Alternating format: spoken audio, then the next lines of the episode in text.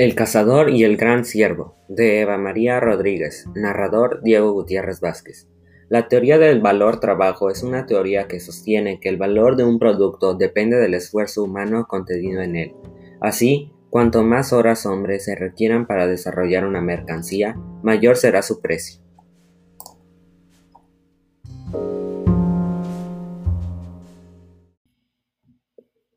Había una vez un cazador muy hábil que salía a cazar varias veces por semana.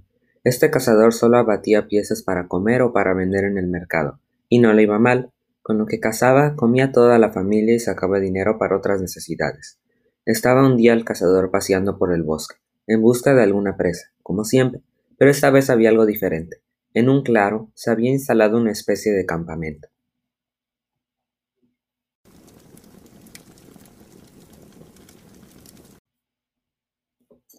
Sigilosamente el cazador se acercó, a ver qué pasaba. Se escondió entre los matorrales más cercanos y aguzó el oído para escuchar a dos hombres que se calentaban junto a un fuego. La recompensa por cazar el gran ciervo es de dos mil monedas, dijo uno.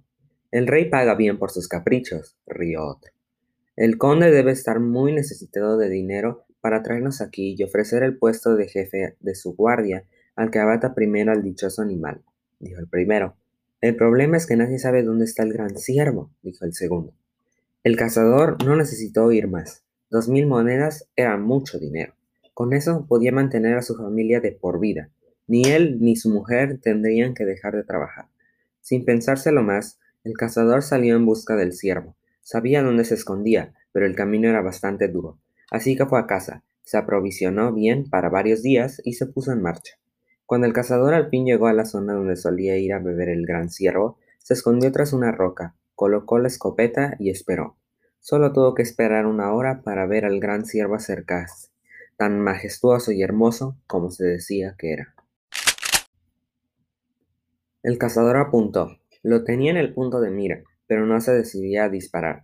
Venga, solo es un animal más, pensó el cazador. Con la recompensa no tendrás que volver a cazar nunca más. Pero justo en ese momento un rayo de sol iluminó la gran cornamenta del animal, y entonces lo vio. El gran ciervo tenía la cornamenta de oro, y de ella salieron volando miles de pequeñas criaturas aladas y resplandecientes. El cazador bajó la arma. Aquella criatura no solo era muy valiosa, también era mágica. Algo en su interior le dijo que no podía acabar con aquel ciervo. Pero, ¿qué pasaría si lo encontraban los otros cazadores? Seguro que el grupo que vio no era el único. Decidió a salvarlo. El cazador dejó su arma tras la roca y se acercó al gran ciervo, seguro de que corría un gran riesgo con él. Gran ciervo, no sé si me entiendes, pero tienes que huir, dijo el cazador. El rey ha puesto precio a tu cornamenta. Yo la he visto bañada por el sol y me imagino por qué la quiere. Vete antes de que sea tarde.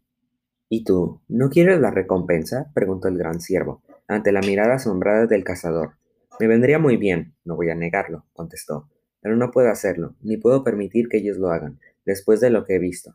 Pero tú estás acostumbrado a cazar, ¿no es cierto? dijo el gran ciervo. Te veo desde aquí arriba. Solo cazo para vivir, dijo el cazador. Mi mujer cultiva el huerto. Pero con la recompensa también podrás vivir, y muy bien, supongo, dijo el gran ciervo. No a costa de alimentar la avaricia de nadie, dijo el cazador, muy digno.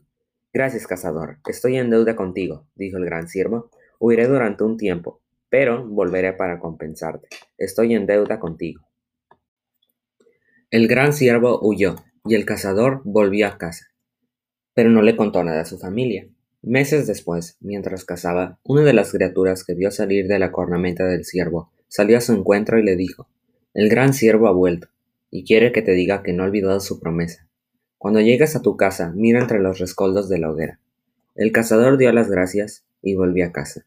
Y ahí estaba, una gran montaña de monedas. El cazador se las enseñó a su familia y les contó toda la historia.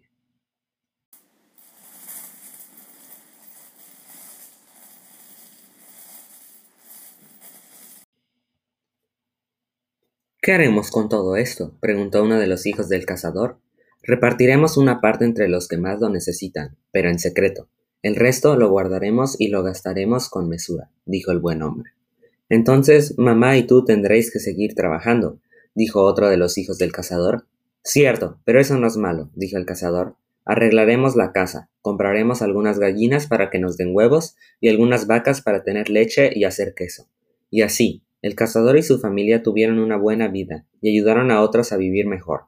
Como recompensa, el gran siervo le envía regalos de vez en cuando, regalos que el cazador administró sabiamente durante toda su vida.